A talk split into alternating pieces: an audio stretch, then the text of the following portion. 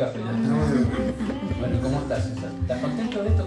Claro, feliz, me encanta. Bueno, eh, te cuento que estamos eh, esperando, ya se empezaron a conectar, eh, esperamos que, eh, que lo presente, vamos ahora haciendo como un tiempito con esta música que esta es una chica de, mm, de la fundación y esta es una canción que nosotros tenemos en la fundación te cuento porque vos no has tomado seminarios, entonces eh, tenemos una canción que es como un ancla Es lindísima, la es voz muy es bonita. Y tan distintas versiones, hay tango, hay folclore, hay este, este tipo de bossa, también hay rock pesado. Entonces, eh, hemos- cada uno de los chicos va cantando. Cuando la canté yo, olvídate, no la podemos ni poner. y la Lidia, olvídate. Eh, entonces, eh, enseguida nos vamos a presentar y te presentás y Claro, perfecto. vos me avisas, Tatina, cuando se están La conectando, producción. están conectándose. Uno, muy bien, tenemos uno. Bueno, sí, es así. O sea que con este tema de, de los Zoom, de Instagram, De de cómo- todo cómo lo te que ha es- cambiado, cómo ha eh. cambiado todo, ¿no? Realmente hay un desafío, bueno, lo charlamos el otro día, hay un desafío nuevo, que es interrelacionarse con un aparatito. Eh, Nosotros en, en- en esto del crecimiento personal, que es lo que hacemos en la fundación, el, fin de semana tuvimos un seminario que es dentro de esto que están las chicas esta que está cantando, que por primera vez lo hacemos en un módulo, porque son nueve módulos, una vez por mes. Y lo hicimos por primera vez con 50 personas en Zoom. Y eh, de tres días, trabajando tres días. Eh, ha sido una experiencia muy gratificante porque pudimos eh, expandirnos, pudimos crecer, pudimos aprender a manejar el Zoom en todas sus eh, cualidades que tiene, que yo me he sorprendido. Y aparte formamos un equipo de personas porque cada uno tenía una tarea totalmente distinta, eh, porque se te corta el internet, hay una serie de cosas que pueden ocurrir. Es muy Y- buena, es muy buena la técnica de comunicación que deben tener y el grupo que tienen armado, Y pudimos ir a otras provincias. porque es muy difícil. Sí, sí. Es muy difícil. A mí me pasa en mi profesión, como abogado muchas veces tengo audiencias por Zoom y la interrelación es totalmente distinta, hasta tal punto que yo en algunos casos pido que inevitablemente sea presencial cuando se trata de testimoniales. Claro, en la parte de de abogado. cosas, abogado. Este, y también eh, interrelacionado en algunos Zoom más, más grandes, con mayor cantidad de gente, y nunca he participado de uno que sea tan dinámico como me contás vos. Sí, súper. Eh, habitualmente, uno que expone y el resto que escucha. Claro. No, no, esto es súper dinámico, súper dinámico, ha sido muy, muy bien. Por supuesto, quiero decirte que es una herramienta eh, complementaria, no sustitutiva de lo que nosotros hacemos presencial. Nosotros nos gusta presencial. No, absolutamente, pero de todas maneras es, es mucho más que, que nada. Na- exactamente. Bueno, eh, yo tengo nietos y alguna de mis hijas me cuenta que la relación de los chicos en el colegio, el aprendizaje en el colegio de los chicos chiquitos, es un poco más dificultoso. No, eh, como lo presencial no hay. O sea, quiero decir que es todo complementario dentro de del lío que estamos armando. Bueno, nos vamos a presentar ahí. eh, bueno, bienvenidos, eh, bienvenidos a Mentes Conscientes. Eh, para los que nos van a ver por Zoom, por las distintas redes sociales, quiero darles la bienvenida y también contarles que esto es un programa que hacemos, un evento que hacemos todos los miércoles desde la cuarentena, desde marzo.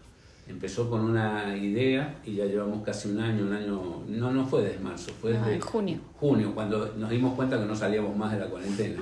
Entonces, eh, del 19 de junio cumplimos un año. Entonces, eh, estamos acá, esta noche es muy especial para mí, es una, este, un agrado tener un invitado porque somos amigos hace 40 años, es una de las personas que, en la cual siento un afecto muy especial y aparte me parece que puede como agregar mucho valor a todos los que nosotros trabajamos en la fundación y César, se llama César Vázquez, acá mi amigo. Ahora, ¿cómo están? Y quiero como que después se presente y decirles que la idea que tenemos es de agregar valor a, a, a toda la parte, digamos, de negociación, porque una de las personas que más me ha impactado como negocio es César. César es un negociador profesional, entonces yo quiero que aprendamos de él, o sea, que tengamos valor y también tiene como algo que nos puede aportar muchísimo, que es eh, aprender de los derechos que tenemos individualmente para poder sacar negociaciones de alto nivel y evitar conflictos a largo plazo, sino que el conflicto sea resuelto para generar un nuevo plano. Entonces, em, les voy a decir que se presente, César, todo tuyo. Bueno, ¿cómo les va a todos? Es un gusto realmente estar acá con Raúl, como dice, y con todos ustedes, por supuesto. Como dice, bien hace 40 años que nos conocemos, hemos transitado muchas cosas juntos, hemos crecido juntos en muchos aspectos, como amigos y también en nuestros trabajos. Así es que es como estar en casa o estar con un amigo en un café. Eh, yo me llamo César Vázquez, eh, estoy casado hace 40 años, felizmente casado, tengo cuatro hijas y varios nietos. Soy abogado, también hace 40 años, me pasaron las dos cosas juntas. Y bueno, en mi profesión me he dedicado, como dice Raúl, a trabajar sobre los conflictos de los demás, que es mucho más fácil que trabajar sobre los conflictos propios. Entonces, este entrenamiento me ha llevado a eh, tener una experiencia como para poder darles un aporte y estoy a disposición de ustedes, más allá de que Raúl es el que conduce el tema y me va a ir introduciendo porque él tiene más experiencia que yo en este tema de estas charlas y estos seminarios y eh, a partir de ahí quedo a disposición para todo lo que quieran preguntar. Por favor, pregunten. Aprovechemos a César. Tienen preguntas, háganlas libre, aprovechémoslo. Y, y, también, este, César, quiero darte muchísimas gracias porque para mí eh, es un agrado, pero tremendo que estés. Aparte, eh, yo conozco tu historia total de, todo lo que hemos hablado, lo que hemos convivido, lo que nos hemos contado. Eh, eh, cómo hemos crecido y aparte yo estoy como sumamente sorprendido por toda tu experiencia de cuando eras joven también, porque cuando, cuando negociabas allá en, Buenos Aires con los, con los gremialistas, con todo, con todo el tema de tu vida, bueno, ha ido eh, como creciendo en eso y, yo te he visto hacerlo, Entonces me, me, me, enaltece muchísimo que, que, hayas aceptado que estés. Yo te agradezco, mira, para mí es un gusto estar siempre con ustedes es un gusto estar con la gente que estoy ahora, con la cual siempre la paso muy bien. Y bueno, y es un gusto también estar con la gente que participa de, de, estos eventos. Y, y sí, me he dedicado toda la vida a negociar, como recién decía, en los pasos esporádicos que he tenido por la función pública ha sido muy conflictivo porque me agarró muy joven y me agarró muy joven y sin experiencia en un terreno cuando volví a la democracia, que fue una época maravillosa ya por el año 83, 84, pero una época muy dura también de muchos conflictos. A partir de ahí es que, bueno, si eh, puedo decirles que la vida es una sucesión de actos humanos, estos actos humanos traen siempre algún tipo de problemas, algún tipo de contradicciones, habitualmente estamos eh, conviviendo con intereses diversos, propios y ajenos, y eso nos lleva a una situación que si no está bien encarada genera un estrés constante, conspira en contra de nuestra libertad, conspira en contra de nosotros mismos y no tenemos las técnicas y no tenemos la posibilidad de ir solucionando los problemas. Entonces recurrimos o a agudizar los problemas o a buscar un árbitro, un tercero, que trate de solucionar los problemas nuestros. Bueno, vos sabés que en la Fundación, a través de la facilitación de de 27 años que escucho muchas cosas y muchos eh, conflictos que tienen las personas, por eso yo creo que podemos poder agregarle valor, es que las personas, eh, hay dos, dos características. Unas no les gusta negociar porque alargan el proceso del disgusto por cuestiones emocionales y la otra es que este, no, eh, no, no, saben negociar. No saben negociar y estiran el conflicto y lo que más me llama la atención es lo que dijiste vos, que lo llevan al tercero.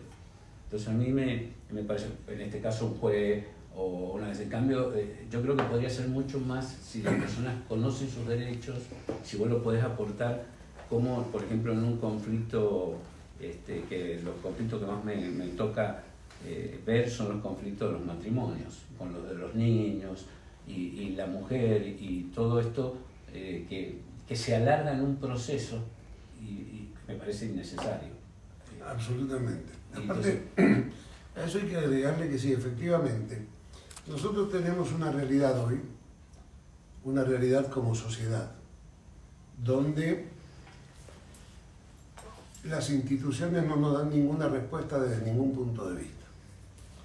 Si vemos en política, sin meternos en los temas, la agenda de la sociedad no tiene nada que ver con la agenda de los políticos. Ellos están preocupados por algunas cosas que no tienen nada que ver con la preocupación de la gente común, de la gente de a pie. Por otro lado, la justicia, cuando uno acude a la justicia, porque piensa que le van a amparar sus derechos, se encuentra del otro lado con un muro sordo, lento, que no escucha, que no da respuestas, que siempre llega tarde, que, que, nos pasa que cuando que el conflicto del día a día va superando la respuesta que nos puede dar estas instituciones, entonces la gente se siente muy desamparada desde los dos puntos de vista. Comienza a negociar en su eh, problema, en su dificultad, en su crisis, comienza a negociar con muy pocos elementos y con muy poca respuesta. Entonces yo siempre digo, en mi profesión que siempre el arreglo es mucho mejor que el pleito. Y en mi vida particular digo que los buenos negocios son cuando las dos partes se van pensando que perdieron. Jamás, jamás existe el negocio óptimo o la negociación óptima de lograr absolutamente todo lo que uno pretende. Y por otro lado, en los conflictos hay que saber, todos tenemos que saber, que la gente tiene razones, no tiene razón. Nadie es dueño de la razón. Tiene razones para discutir, tiene intereses, intereses, un punto de vista, una necesidad. Pero el conflicto va a surgir a partir de los derechos que tiene cada uno y que siente vulnerado. Por eso, primero tenemos que saber dónde estamos parados para después saber cómo solucionar el problema. Perfecto. ¿Cómo están los chicos? ¿Están conectados, Tati? Están muy bien, sí, se está conectando mucha gente y ya tenemos la primera pregunta que viene de tu hija. De de María Marta. ¿Cuál es tu mejor consejo para acercar posiciones en un conflicto? Bueno, el primero es un proceso. Es un proceso. Lo primero que hay que hacer es tratar de despersonalizarse de la subjetividad. Uno cuando va a plantear un acuerdo, cuando va a tratar de superar un conflicto, ya sea personal o un conflicto grupal, porque los conflictos son con uno mismo o son en relación a otra persona o en relación a algún bien o en relación a algún derecho o en relación a algún problema determinado. Lo primero que hay que hacer es objetivo más allá de la gana, de la voluntad, del interés, tiene que situarse en si realmente, si realmente lo que, por lo que está discutiendo, lo que está solicitando, corresponde.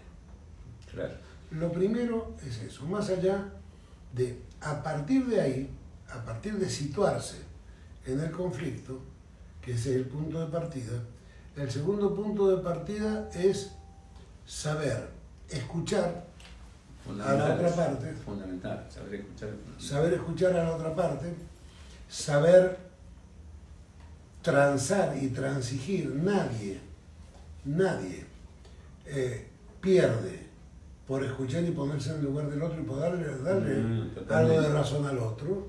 Algo de razón. Porque a partir de ahí se genera la síntesis. Si uno. La sinergia para lograr el acuerdo. Y el acuerdo es un acuerdo de voluntades donde ambas partes, por eso decía al principio que hay que tener la sensación de que algo se pierde, porque nadie obtiene, porque si uno obtiene el 100% de lo que quería, no, había discusión, ni, no hay negociación, No hay negociación, no hay posibilidad. Habitualmente hay imposición. Exactamente. Y la imposición siempre es por un ratito. Y claro, porque se genera un conflicto nuevo. Viste que todo el mundo dice ganar a lo pirro. Claro. ¿Sabes por qué? Porque en la batalla de Pirro se ganó por dos minutos. Claro, y después se perdió la guerra. Entonces no sirve nada ganar imponiendo. Sirve ganar negociando, sirve ganar tratando de lograr que ambas partes se den cuenta que la solución es buena para los dos. o es mala para los dos, como decía al principio. En la pregunta que te hizo María Marta, eh, yo no, no, sé en qué contexto lo hace, porque puede ser como mediador o puede ser como abogado de una de las partes. Entonces me parece que la función son totalmente distintas. Cuando vos sos abogado de una de las partes o cuando sos mediador y tenés que acercar las partes para que encuentren un lugar de, este, de acuerdos, digamos. Absolutamente. O sea, si sos mediador me da la sensación que lo que mejor que te podés hacer es generar la confianza de las dos partes para que, para que confíen en vos y puedas negociar. Puedas abrir el espacio porque vos no sos parte. Habitualmente, habitualmente es así cuando uno está manejando conflictos, porque por eso hablamos al principio de dos situaciones. El conflicto que uno delega la solución en un tercero, hay muchas, hay muchos momentos, por ejemplo la terapia de pareja. Claro. La terapia de pareja era sentarse, escucharse con alguien que no te va a solucionar el problema, pero que te va a dar las guías, los elementos y el método para poder discutir. Claro, para que lo encuentren ella la solución. Para poder discutir sin matarte con el otro y para encontrar la solución. De la misma manera, el mediador va a tratar de acercar posiciones utilizando la razonabilidad que las partes por ahí no utilizan cuando discuten. Sí, sí, y aparte, aparte de las partes emocionales, el pasado, la historia, empiezan a haber unas, cuestiones... Ahora bien, en la vida diaria, muchas veces, la negociación del conflicto es personal y no hay otro, no hay un, un mediador, no hay un árbitro, sino que hay un problema o con uno mismo o un problema con, un, con otra persona por distintos intereses o habitualmente cuando hablábamos recién, por ejemplo, el tema de familia. El tema de familia, así como la familia, es lo más virtuoso, también lo más crítico. Son grupos donde realmente o te potencian o son grupos donde vivís en un problema permanente. Sí, en un estado de crisis. En un estado de crisis, en un estado de estrés, en un estado que terminan, desgraciadamente, nosotros lo vemos a diario, muchos de esos terminan rompiéndose de manera definitiva con consecuencias devastadoras para el grupo. Para, el grupo, para la familia en general. Porque hasta las salidas, hasta los fracasos hay que saber negociarlos. Totalmente de acuerdo. Cuando vos tenés un fracaso y ese fracaso ha sido, de alguna manera, un fracaso bien negociado, es un buen triunfo. Es un buen triunfo. Es un éxito. Claro, salís ganador en esa parte. Que parezca que no, que, te perdés, pero salís ganador. Pero es un éxito. Es totalmente. un éxito. Bueno, chicos, acá estamos con, con César. También estamos con otras personas acá, que está Marta, está Lili, está Pablo, está Tati. Un aplauso para darle a los chicos. Eh, y, Tati está siendo la productora, así que... Eh, eh, ¿Quién está Tati ahí en el grupo? Tenemos a Daniel Ríos, tenemos a María Inés Olmos, Gabriel López que dice grande César. Tenemos gente en Chile mirando a César, María Soledad, lindo amigo desde Chile te veo. Mira vos, César. Agus Locino, de que dice Capo César. Francis Renato desde San Luis. Mira vos qué lindo. Marcelo Pérez Funes desde Buenos Aires, muy interesante el tema, ¿le parece? Betsabe, Agustín. Gustavo Gagliano. Hay un Agus Vázquez, me parece que es Agustina. Agustina. Me parece. Caramelo, le mando un beso. Un beso Daniel. Iván Aguado, Coquito Torres, Roxy, Joaco García, Carolina Calleja, Ale Marín. Bueno, un beso a todos, bienvenidos. Y, eh, ¿Qué pregunta tenemos, Tatín? Tengo una pregunta. La pregunta es, ¿qué le diría César a las personas que no nos gusta el conflicto? A las personas que no les gusta el conflicto, primero la felicito. La felicito, se ahorran muchos problemas. Es, eh, habla de gente muy sana, habla de gente que tiene la elaboración suficiente como para tratar de transitar la, la senda de la paz, porque la autopista del conflicto está llena de gente. y eh, ¿Qué les digo? Que inevitablemente, en la vida igual, a la gente que no le gustan los conflictos los tienen. Cuando uno no encara el conflicto, porque eso no depende de uno, cuando uno no encara el conflicto, el conflicto va y lo busca. Muchas veces uno se va desde el conflicto por no tener una actitud para negociarlo o para superarlo, y después el conflicto se queda con uno mismo. Y uno se va a la casa como diciendo por qué. Muchas veces ante la vida, por ejemplo, lo que nos pasa es la sensación que tenemos todos con la pandemia. Nosotros tenemos una sensación de que viene un estado paternalista que nos señala con el dedo y que nos dice lo que tenemos que hacer cuando todos estamos sabiendo que tenemos la capacidad suficiente para que nosotros mismos nos cuidemos, seamos proactivos, tomemos las distancias, usemos los barbijos, nos lavemos las manos, mantengamos la distancia. Nosotros ahora estamos muy juntos por una cuestión de operatividad y porque los dos estamos vacunados, yo ya tuve COVID y porque los dos de alguna manera estamos inmunes. Y nos tomamos las precauciones para que minimizar los riesgos. Por más que debe haber una hija médica ahí que me está retando. Pero de todas maneras, yo le digo a los que no les gusta el conflicto que cuando, mientras lo puedan evitar, evítenlo. Si tienen que sacrificar alguna posición para evitar el conflicto y esto sea mínimo y no los afecte, evítenlo. Pero cuando tengan algún conflicto personal o algún conflicto con alguna otra persona, hay que asumirlo, hay que asumirlo como algo cotidiano, hay que asumirlo como algo neutro y hay que superarlo. Y la mejor manera de superarlo es tener las técnicas necesarias para que eso no nos afecte en lo personal, sino para que eso sea un problema que comience y que termine, un problema que se solucione. Y, si no se resuelve, que se supere.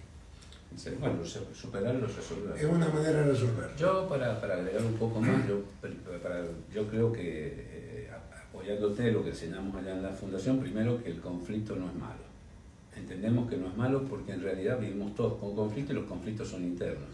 El primer conflicto está dentro, porque el otro es un espejo de nosotros y nos, nos genera un conflicto. Entonces, ¿pero qué te da el conflicto? Te da una, en la fundación, ¿qué pensamos?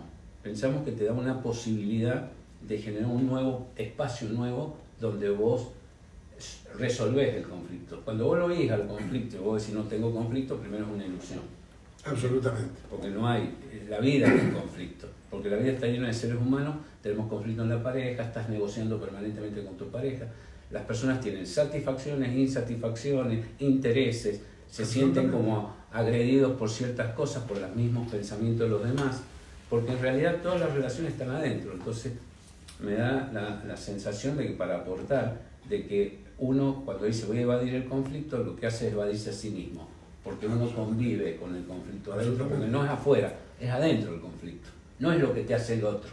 Es lo que yo pienso que me hace el otro, que en realidad no lo resuelvo adentro. Porque en realidad lo tengo que resolver adentro, porque en realidad el otro no me hace nada. El otro piensa para él, no en contra de. Entonces, eh, eh, creo que la habilidad de resolver los conflictos adentro, estoy hablando de las relaciones interpersonales, genera una posibilidad de que vos salgas nuevamente al conflicto en paz y entonces poder encontrar alguna solución totalmente distinta que te satisfaga, porque si no, eh, Absolutamente. Por viene insatisfecho, imagínate que insatisfecho 20, 30 años. Ni siquiera te enteras. Olvídate, pero bueno, por eso al principio decías vos bien, Raúl, que, que, que, que, el fracaso se vuelve un éxito cuando uno sale del fracaso indemne. Totalmente. O, o, o por lo menos sale, o sale hacia un futuro nuevo. Yo siempre digo, lo único que no puede tener la gente es una reserva mental él si lo hubiera hecho, no, eso si lo hubiese tratado. Porque debería, debería, debería haber todos los vacíos, todos los vacíos en el cuerpo, en la mente y en el espíritu se llenan con infección. Totalmente. Una carie, una úlcera y un vacío espiritual mucho más. Uno tiene que salir del conflicto sabiendo que agotó la instancia. Muchas veces no triunfás, pero agotaste, agotaste la instancia. ¿Qué significa esto? Que hiciste todo lo que estaba de tu lado para tratar de superarlo y solucionarlo. Correcto. yo digo el qué, vos le tendrás que enseñar el cómo. el cómo estamos es otra cosa. Estamos, estamos dando alguna, mira, eh, nosotros entendemos, para, ya que estamos hablando del conflicto, va a venir según una pregunta a los chicos, eh, siempre tengo como, te, va a encantar esto, porque, eh, las relaciones, todos decimos que son como espejos, porque en realidad eh, nos, proyectamos en el otro, proyectamos las debilidades, entonces después creemos que vienen de afuera. y en realidad somos nosotros que las proyectamos. ¿Entendés? Entonces, una de las cosas que me, me, me, llama mucho la atención y decimos siempre en la fundación, que cuando estamos en un espejo, estamos en un espejo eh, y vos te mirás tu imagen en el espejo y te ves que estás despeinado. O mañana decidís sacarte el bigote y, te estás mirando en el espejo, no vas al espejo y le sacas el, el bigote al espejo, te lo sacas bien.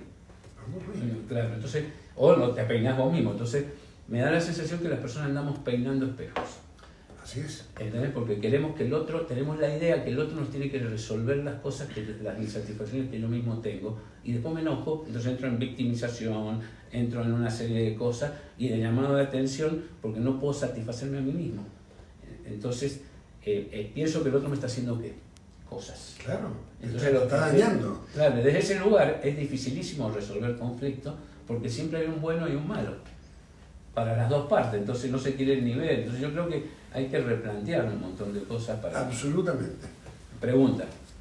Eh, yo tengo una pregunta, César. En el caso de la negociación y el conflicto, ¿cómo manejas las emociones? Porque vos decís que hay que tratar de alejar de ser subjetivo. ¿Cómo, ¿Qué técnicas tenés para manejar las emociones en, una negociación? Mira, eh, voy, a, voy a contestarte en dos situaciones, en las personales y en las profesionales. La profesional es mucho más fácil, como dije al principio, porque no, es mejor que, no hay nada mejor que ser médico en el cuero de otro. Entonces, tener una responsabilidad, tener una responsabilidad, pero la gente que viene a mi estudio viene con un problema terrible y para mí es una cosa más que la asumo con la absoluta y total responsabilidad, pero es un tema más. Con respecto al otro que hago, cuando trato un conflicto ajeno, lo primero que hago es explicarle al que me trae el conflicto cuál es su real situación. ¿Ok? Porque, como dije al principio, hay razones, nunca hay una razón absoluta. Un conflicto jurídico, un conflicto de intereses.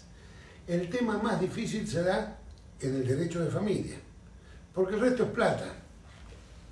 ¿Ok? En el derecho de familia, yo no hago derecho penal, yo hago derecho de familia para los amigos pura y exclusivamente porque es un tema muy ríspido y hago derecho comercial. En el derecho comercial es un tema de plata, entonces se gana o se pierde, vemos cómo está la situación, lo ubico a mi cliente en cuál es su situación, cuáles son sus derechos y a partir de ahí tratamos de lograr el mejor resultado. Yo no hago justicia, yo soy abogado que litiga para su cliente y trata de lograr el mejor resultado, pero ubicándolo en el conflicto primero él. En el derecho de familia, ¿qué ¿Y en la parte interna tuya cómo lo manejas? En la parte interna mía, en la parte interna mía yo tengo mucha experiencia negocial, o sea que de alguna manera corro con el caballo del comisario, pero lo primero que hago, lo primero que hago en mi parte interna del conflicto, evalúo la situación evalúo qué es lo que está en juego, fundamentalmente, qué es lo que está en juego, si está en juego una emoción, si está en juego un afecto, si está en juego un sentimiento, si es una cuestión de una polémica, porque muchas veces uno lo que trata de ganar la polémica, no importa el fondo de la cuestión, sino importa imponerse al otro. A partir de ahí, trato de, como dije al principio, ponerme en la situación del otro, esta es la teoría del mirror que decías vos, ponerme en la situación del otro y a partir de ahí... Como, como entender qué le sucede al otro. Ver, ver cómo puedo negociar, porque muchas veces el salir viendo un conflicto es mucho más importante tener paciencia que tener razón. Porque uno no anda en la vida peleándose con todo el mundo como si estuviese todo en juego y siempre es a suerte verdad matar o morir. Hay muchos conflictos mínimos que las partes tienen que reconocer que es mucho más importante darlo por superado que ganar una, parada. Una, batalla. Una batalla. Ahora, cuando estoy involucrado realmente, cuando para mí es esencial, cuando a mí es esencial, peleo, peleo con todo de muy buena fe. Trato de pelear de muy buena fe, pero utilizando absolutamente todos los elementos a mi alcance cuando estoy convencido que tengo razón. Bien, ahora eh, lo que te preguntaba, que yo entiendo que te pregunta este, Pablo, es tu parte emocional. ¿Cómo haces vos para despegarte de los conflictos? Muy difícil. No, eh, a veces se hace difícil. Es muy difícil. Yo, yo, Es muy difícil despersonalizarte, es muy difícil... No hacerlo tan personal, para que no te duele y ser más objetivo, por ejemplo. ¿Cómo le decís vos a un cliente que cree que va a perder... Que para mí es muy fácil ponerlo en la situación a él, porque como lo estoy mirando y no está en mi cuero, le puedo decir realmente cuál es su situación. Cuando se trata de, de- de un problema mío personal y fundamentalmente un problema afectivo, porque yo soy muy emocional, me Es cuesta, Pablo, me como cuesta Pablo. muchísimo. Pablo, Pablo es muy me, cuesta, me cuesta muchísimo despersonalizarme. Lo intento, utilizo toda mi experiencia respecto a lo demás, pero hay que tener una técnica que Raúl nos podrá explicar mucho más y mejor a nosotros. Es Yo, muy yo le explico, difícil. pero Pablo no lo aplica. Entonces, estamos más o menos en lo mismo. Yo me paso años. O sea, yo creo que hay que hacer lo que hacen los médicos. Cuando están operando, como tu amigo operan y ponen música, charla, se disocian. Disocian para no meterse, sino yo, que- yo prefiero que me opere un médico que charle, que no esté involucrado conmigo, porque me opere bien, a uno que esté llorando porque, me está, porque estoy estando ahí. Entonces a mí me parece que vos sí tenés técnica, pues yo te he visto. Primero, yo te las voy a, eh, yo porque estoy, quizás yo la puedo explicar. Primero, eh, una de las cosas que más me gusta de cuando vos estás negociando o cuando vos estás tratando, porque yo he sido cliente tuyo, es la parte afectiva con lo que vos tratás. Vos tratás una, vos considerás a la otra persona, vos la incorporás. Segundo, eh, me parece que sí tenés técnica porque sabés, eh, yo le llamo disociación, sabés ver objetivamente cuál es el, el- el planteo. También te he visto cuando te involucras. Y, y- y- y otra de las cosas es que tenés como una responsabilidad muy grande con respecto a, a lo que te haces cargo. Así es. Entonces esas tres cosas permiten. La disociación es muy importante. Vos tenés que disociarse. Uno tiene que entender que la, la- la- a mí también me cuesta. No, no voy a ser el fantástico de que yo también, pero estoy aprendiendo a disociarme. O sea que el conflicto a veces es del otro. Saber que el conflicto no es mío, es del otro saber cuáles son los míos, que vos sabés que yo tengo algunos conflictos, que vengo llevando como 10 años ya los conflictos, y saber cuál es mío y cuál es del otro. Así es. ¿Me entendés? Eso podríamos llamarlo así técnicamente.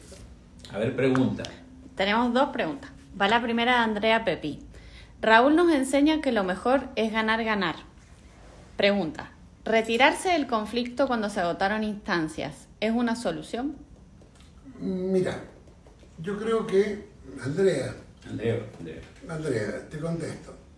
En mi experiencia, yo creo que hay, eh, estoy de acuerdo con Raúl, la actitud es ganar, ganar. Ganar significa eh, no solo lograr un resultado, sino terminar indemne.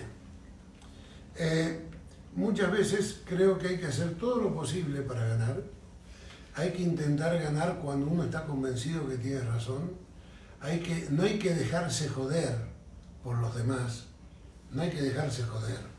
Hay que, eh, es muy bueno tu ejemplo de disociar cuando uno sabe que lo están afectando, pero el conflicto del otro, no de uno mismo. Y repercute en lo afectivo habitualmente la gente que nos rodea, la gente con la cual estamos involucrados, muchas veces nos traslada su conflicto y nos jode.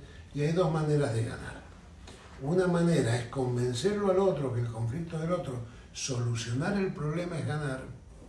Y muchas veces cuando es imposible cuando el problema te supera, salir indemne de ese problema también es ganar. Entonces, entonces en ambos casos es ganar, ganar. Pero lo que no hay que hacer es retirarse del conflicto de una manera evasiva. Lo que no hay que hacer es tratar de retirarse del conflicto como si el conflicto no existiese. El avestruz que esconde la cabeza para alejarse de la realidad no sirve. Y se termina de esa manera, ni solucionando el conflicto ni ganando. Claro, lo, que pasa es que Andrea también tiene que entender que ganar, ganar no significa 50-50 ni nada por el estilo, porque si no, no habría negociación.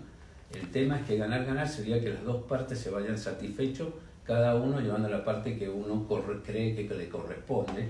Como por ejemplo, sabemos que a veces eh, O, o muchas veces, como dicen los ingleses, como te decía al principio Raúl, que los dos se vayan igual y satisfechos, pero el problema solucionado. Exactamente. Entonces, a veces irse de una situación me parece que es muy inteligente.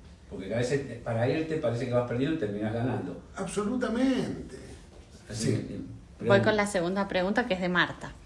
¿Es más sano enfrentar el conflicto o evadirlo? Y quien evade el conflicto, ¿por qué lo hace? ¿Por temor, cobardía o comodidad? Esa déjamela a mí. Eso yo, eso iba a decir. Esa que la conteste, esa que la conteste Raúl. Yo creo que la, la- la pregunta tiene en sí mismo la respuesta. Porque generalmente no se pueden evadir los conflictos. Se evaden por, por, por, por debilidades personales, como acaba de decir Marta. Eh, eh, está en la respuesta, o sea, por cobardía, por, por intereses, por miedo, porque miedo a enfrentar situaciones futuras. Entonces uno evade el conflicto y va cediendo permanentemente. Entonces, cuando una persona va cediendo permanentemente, me da la sensación de que la persona eh, internamente va como acumulando un, un resentimiento, eh, se pone en víctima, después agrede. Entonces, creo que la pregunta es muy inteligente de Marta para ayudarle a los chicos. Eh, eh, no, no, no, no conviene hacer eso, no conviene evadirlo. El, el- el conflicto te vas a tener que sentar. Te vas a tener- en algún momento te vas a tener que sentar Lo más rápido posible. lo más rápido posible porque lo importante es el tiempo que nos queda. Por ejemplo, en el caso mío, yo que estoy a la vuelta, quería que algo, yo quiero mi vida eh, eh, eh, elevando los conflictos, porque voy a seguir teniendo todos los días, pero teniendo una calidad de vida. Porque cuando la persona está resentida, enojada, victimizada, está mal adentro y todo lo ve mal afuera. No hay forma de que Aparte, lo, lo aparte, que, aparte que se confunde, se confunde la gradación. Se confunde mucho el conflicto con el enojo. Exactamente. Nada de lo que dependa de nosotros puede durar más de un día. En- en- internamente tendría que El ser así. enojo o el conflicto como afectación personal debería, por más que quede el problema y que lo intente solucionar en el fuero interno, que a mí no me pasa, pero yo por eso, por eso lo digo, a mí me pasa, por ejemplo, con la excesiva responsabilidad. Y mi familia es testigo, fundamentalmente mi esposa, Marta, es testigo absolutamente. Cuando yo tengo un problema en mi trabajo, y ese problema es por un error mío, me atormenta en forma permanente. Sí, querés resolver. Y ya tengo una mecánica, ya tengo una mecánica loca que me lo acuerdo antes de dormirme. Para poderlo resolver en la noche. Y para tratar de resolver, o me lo acuerdo en los momentos más eh, este, especiales, me acuerdo de ese problema. Yo creo que ese problema hay que solucionarlo en forma inmediata, hay que superarlo en forma inmediata. El conflicto es otra cosa. Uno tiene que tener la suficiente, y esto me imagino que también es un tema tuyo, la suficiente ubicuidad con uno mismo para darle una categoría de conflicto a algo que valga la pena No, que totalmente. sea un conflicto. Lo que pasa es que cuando una persona eh, evade el conflicto y lo empieza, empieza a acumularlo adentro. No es una situación. Entonces eh, eh, le queda solamente, aparte el enojo con que mira hacia afuera. Porque vos mirás, eh, entonces pasás, como te decía yo, aparte te empezás a sentir culpable. Entonces no puede, no puede diferenciar lo que vos estás pidiendo. Porque ya todo es un lío interno. Sí, es- Es un lío, ya no puede mirar, ya, ya, ya la- si tiene un conflicto con una persona y evade como, ya levanta la mano y yo, yo, por ejemplo, en el conflicto que vos sabés que yo tengo, yo soy el malo, entonces ya no me pueden ver, yo no puedo hacer nada bien. Me ven de una forma. Pero también las personas tenemos distintos niveles de lo que es conflicto. Para mí a lo mejor un conflicto no es lo mismo que para vos, es sin verdad, duda. Es verdad, Sí. pero uno tiene que tener, por eso le hablaba yo de... Tranquila. que una charla entre yo. No, está bien, ella puede preguntar también. pero, no, hace un comentario, no, no, no. Efectivamente, por eso hablaba yo, Tatina, de la ubicuidad, de uno tiene que tener la razonabilidad para evaluar el conflicto. Es verdad que vale más un dolor de muela que toda la filosofía del universo, porque a que le puede duele la muela, no, se No. acuerda que tiene tres hijos que son preciosos, No, le duele la mano y quiere ir al dentista. le duele la mano y quiere ir al dentista. Pero tiene que saber que tiene que ir al dentista y solucionar Es el una problema. urgencia, no, no. Nada más, solucionar el problema de ir al dentista. Conflicto es algo permanente. Mira, yo iba a contar que nos pasa en derecho de familia, que lo dejamos un poco cortado. Toda la mamá que viene a plantearme que el papá es malo, me dice, porque mi hija, y digo, para un poquito, es hija de los dos. Ya no lo pueden entender, como si el otro es el culpable, la parte mala de la relación también, pero hija de los dos. Entonces vamos a una cosa, vamos a atender a la niñita que es tu hija y a ver cómo le solucionamos el problema a ella. Entonces, va ubicando a la gente en el conflicto, en la disputa de intereses, ¿ok? Que es totalmente distinto de ir con un planteo menor.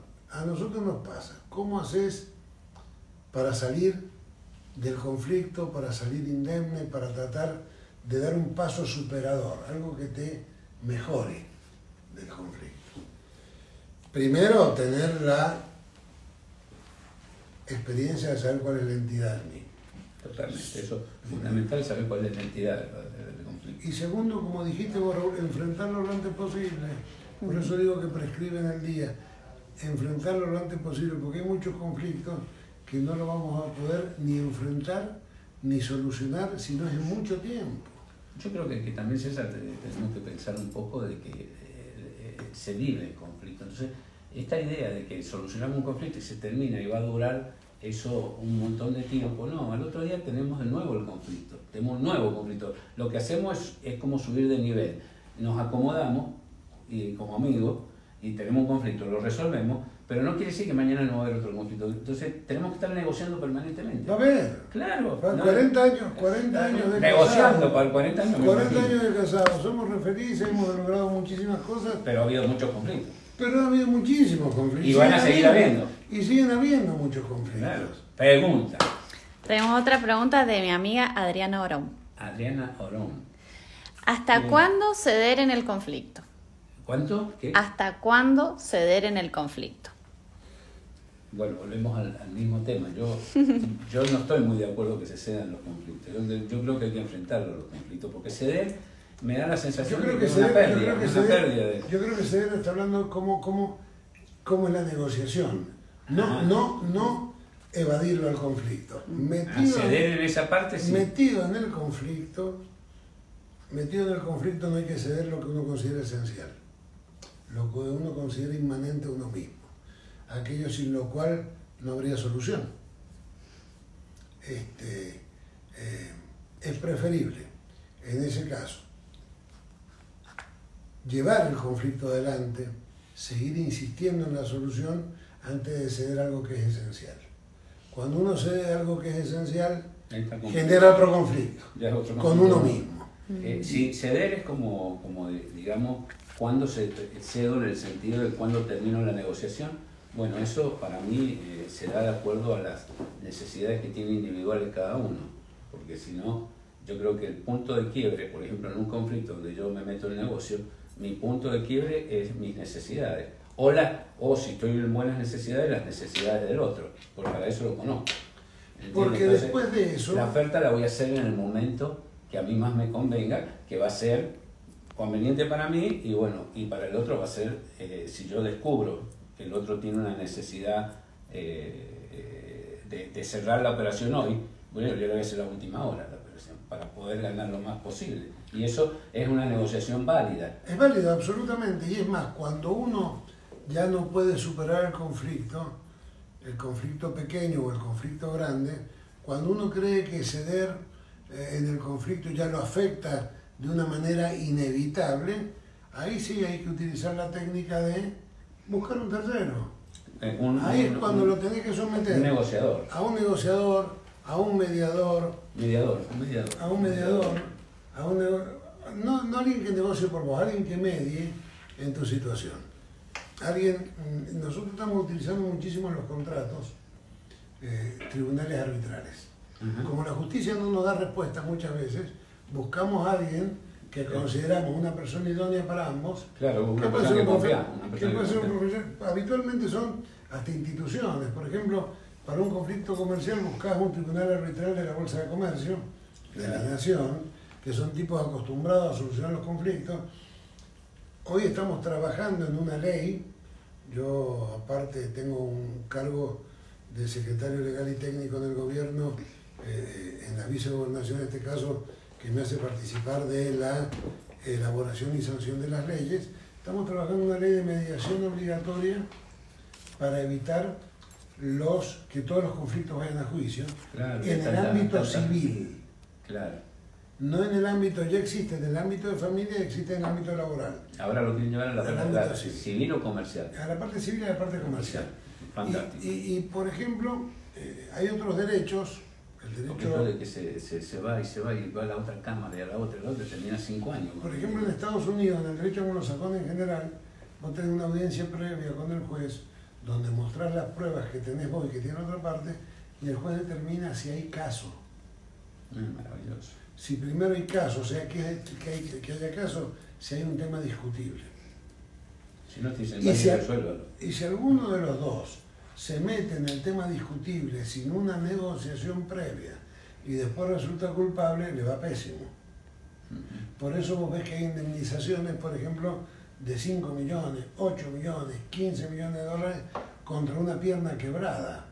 No es porque, sino porque el señor que se metió en el conflicto sabía que era culpable de antemano y igual lo siguió adelante. Perfecto. Sí, yo creo que habría que hacer varios cambios. ¿no? Entonces, Ya llevamos 45 minutos, ¿qué te parece? me estoy divirtiendo muchísimo. Ojalá que no se aburran los demás, los que están Hay escuchando. pregunta, hay pregunta, hay pregunta. Tenemos otra pregunta de Nati Alessio. Después de un conflicto, ¿cómo se hace para perdonar, sanar, después de Eso negociar? Eso es mío. bueno, mira, Nati, eh, lo primero que tenemos que entender en, el- en la parte que estás preguntando es que el perdón es un regalo para vos. No tiene nada que ver con el otro. Es un regalo que te tenés que hacer vos, fundamentalmente, y perdonarlo al otro es fundamental para sacarlo de adentro de ti. Eso es el, punto más importante, no llevarlo permanentemente adentro, porque cuando vos no lo perdonás, vos lo llevas y aparte relacionás todo con ese conflicto, con esa, con esa situación de esa persona. Entonces yo creo que es un regalo que te haces vos mismo y te lo tenés que permitir. Entonces, bueno, porque uno cuando lo perdona, ¿qué hace? Suelta. Y cuando suelta, abre la mano y el futuro es totalmente nuestro. Entonces, aunque uno tenga un conflicto, se tiene que perdonar. Primero eh, decimos te voy a perdonar a vos, pero yo en realidad no lo perdonás, el perdonás al que está adentro y te liberás. Ese es el punto eh, eh, fundamental. Te liberás. Eso sería lo que yo le diría. ¿Vos? Sí, yo desde mi punto de vista absolutamente estoy de acuerdo con vos y estoy aprendiendo también. Es así, el perdón es un regalo que se da uno mismo, sin lugar a dudas. Y- y- y soltar el conflicto te hace mejor la vida. Pero total, te quedan las manos libres para recibir lo nuevo. Te hace mejor la vida. Nosotros a nuestra edad cada vez tenemos que soltar más rápido los Eh, conflictos. Totalmente. Hoy, hoy Tengo algunos que los quiero soltar y no puedo, pero bueno, están dando vueltas por ahí. Ya los, pero yo adentro lo he perdonado. Yo ¿No digo sabes? siempre, yo digo siempre, le digo a mis clientes cuando nos va mal o cuando hay que arrancar con algo de nuevo, que los tragos amargos hay que tomárselos hasta la última gota. Y de La, golpe. un- de golpe. La única manera de salir, de superar tragos, es no dejar el vasito un poquito lleno. No, nada. Para el otro día, a la mañana, ya terminaste con el trago amargo. Al otro día tomás jugo de naranja, que muy rico. Totalmente. Bien, pregunta. En realidad es un comentario porque ella hizo una pregunta y está sumando, ¿sí? Yo, Bueno, de Adriana Orón. Yo, por tanto, ceder con mi familia, cediendo todos los actos de mi madre, su desvalorización hacia mí, me enfermé. Bien. Estamos ¿Me de acuerdo. ¿Me permitís una, una- una- Sí. Porque este, vos le vas a dar la respuesta correcta y yo le voy a dar mi, mi- Mi experiencia. mi experiencia. Eh, ceder en el conflicto en esas condiciones no es ceder en el conflicto. Yo creo, Adriana, que te has eh, perjudicado porque encaraste mal el conflicto. Eh, vos has cedido efectivamente porque tenés más amor y con base a tu amor has tratado de proteger a tu grupo y el precio ha sido vos. Eso no es ceder al conflicto. Ceder al conflicto es encararlo y superarlo. Superarlo al conflicto, salir victorioso del problema, no es solucionar el conflicto, es salir indemne vos. Hay muchas veces que no podés solucionar un conflicto, pero igual salís indemne. Te pasa habitualmente con los afectos. Yo me imagino una relación hija-madre, esto te lo explicará Raúl, debe haber sido muy difícil para vos ser desvalorizada, debe haber sido muy difícil, pero vos tendrías que haber entendido que el problema era de ella, no tuyo. El problema era de ella. La que estaba mal era tu mamá, no estabas mal vos. Y haber salido lo más indemne posible, sabiendo que el problema, que el daño, a vos no te lo causaban. Y si vos estás acá y tenés la posibilidad de haber hecho esa reflexión, me imagino que muy dañada no debes estar. No, está sana ahora. Yo te diría, Adriana, que bueno, que la experiencia de la, de la enfermedad es muy rica porque es una amiga que te indicó que tenés que cambiar cosas. Entonces yo lo que haría es primero perdonar a tu mamá, fundamentalmente, y cómo la perdonaría, enfocándome en lo que sí hizo bien. Por ejemplo, te trajo la vida, que eso es muy importante, porque ella eligió que tú vivieras, entonces eso es muy importante. Y debe haber hecho algunas cosas bien. Eso es fundamental para resolverlo internamente, porque lo importante de todo esto es que vos seas vos misma y no cometas el mismo error de llevar a mamá hacia tu familia. Entonces, está muy bueno que vos resolvas esa situación a partir de ahora para que tu familia también esté libre de esa proyección que eh, has vivido. Esto le diría yo, ¿no? Absolutamente, de acuerdo. Este, bueno, chicos, ¿qué les, espero que les haya gustado. ¿A ustedes qué les ha parecido? Maravilloso. Bueno. ¿Está, ¿Estuvo bueno? ¿Estuvo bueno? bueno. También Eh, encantado. la- Sí, bueno, me ha parecido, yo quiero agradecerte César esto, fundamentalmente, porque yo eh, sabes que te amo un montón y que te quiero un montón, y bueno, eh, eh, por lo que te pasó no pudimos hacerlo antes, había como 15 personas la otra vez cuando venías vos, tuvimos que Y yo cambiar. estaba en el hospital italiano. Claro. Fíjense, fíjense hablando de conflictos, como la vida a veces te sorprende, ¿no? Y, y qué bueno que, bueno, este, que haya salido bien de todo lo que te pasó con el COVID, vos y Marta, que yo los quiero muchísimo, eh, son parte de la, de la vida tantos años, tantos años, tantos años, Mira, tantos yo, años yo- han pasado. yo quiero decir que es recíproco, que yo los quiero mucho a ustedes, este, son parte de mi vida, son una parte linda de mi vida. Nosotros en nuestra vida tenemos muchas cosas lindas, siempre tenemos que tener eh, eh, el punto de vista positivo.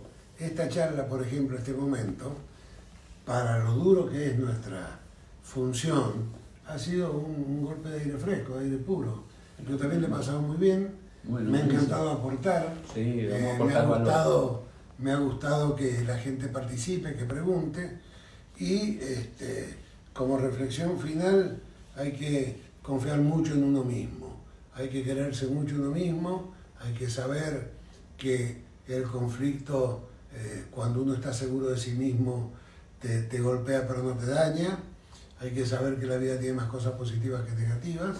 Y hay que saber que en nosotros mismos está la condición y la capacidad para superarlo y cada vez ser un poco mejores. Muchas gracias, ¿Eh? muchas gracias. A ustedes. Este, em, el- bueno, eh, les quiero agradecer que hayan estado acá. Vamos a seguir con las meditaciones online hasta que podamos hacer todo esto presencial nuevamente. El martes que viene vamos a tener eh, meditaciones online y el miércoles que viene vamos a tener em, mentes conscientes con una persona. No les doy la persona porque nos tiene que contestar. Entonces no quiero decir un nombre y después que, no, que tengamos que cambiarlo por las actividades que tiene la persona.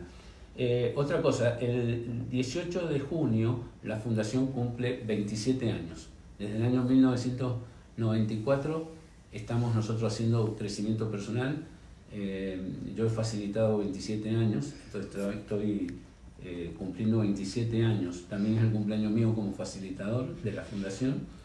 Y hemos decidido, como no nos podemos juntar, no podemos hacer ninguna reunión social para festejar ni nada por el estilo, hemos decidido hacer lo que nosotros hacemos como forma de regalo a las personas para que lo puedan hacer online. Y vamos a hacer un seminario eh, el 18, que es el día del festejo, de 20 horas a 21, a una hora, eh, con alguna forma para que vean cómo se ven los eventos eh, en la forma este, virtual, digamos. Entonces, con Zoom. Es totalmente gratuito, se pueden anotar habiendo tomado seminario o no habiendo tomado seminario. Están abiertas las inscripciones en, en las redes sociales. Ustedes se anotan y nosotros les mandamos el link y a las 8 de la noche los vamos a recibir y va a ser simplemente una hora para que después sigan con sus actividades. Así que los esperamos, gracias a todos, un aplauso para todos. Y les cuento que Pablo nos ha traído de la pichona, de la pichona, eh, comida árabe. Árabe. Entonces vamos a deleitarnos ahora todos comiendo comida Están árabe. invitados, decirles, Eh, no, no, no, no están invitados.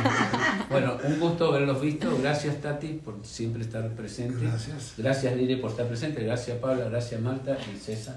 Voy a dar un Bueno. abrazo. Gracias. Chau.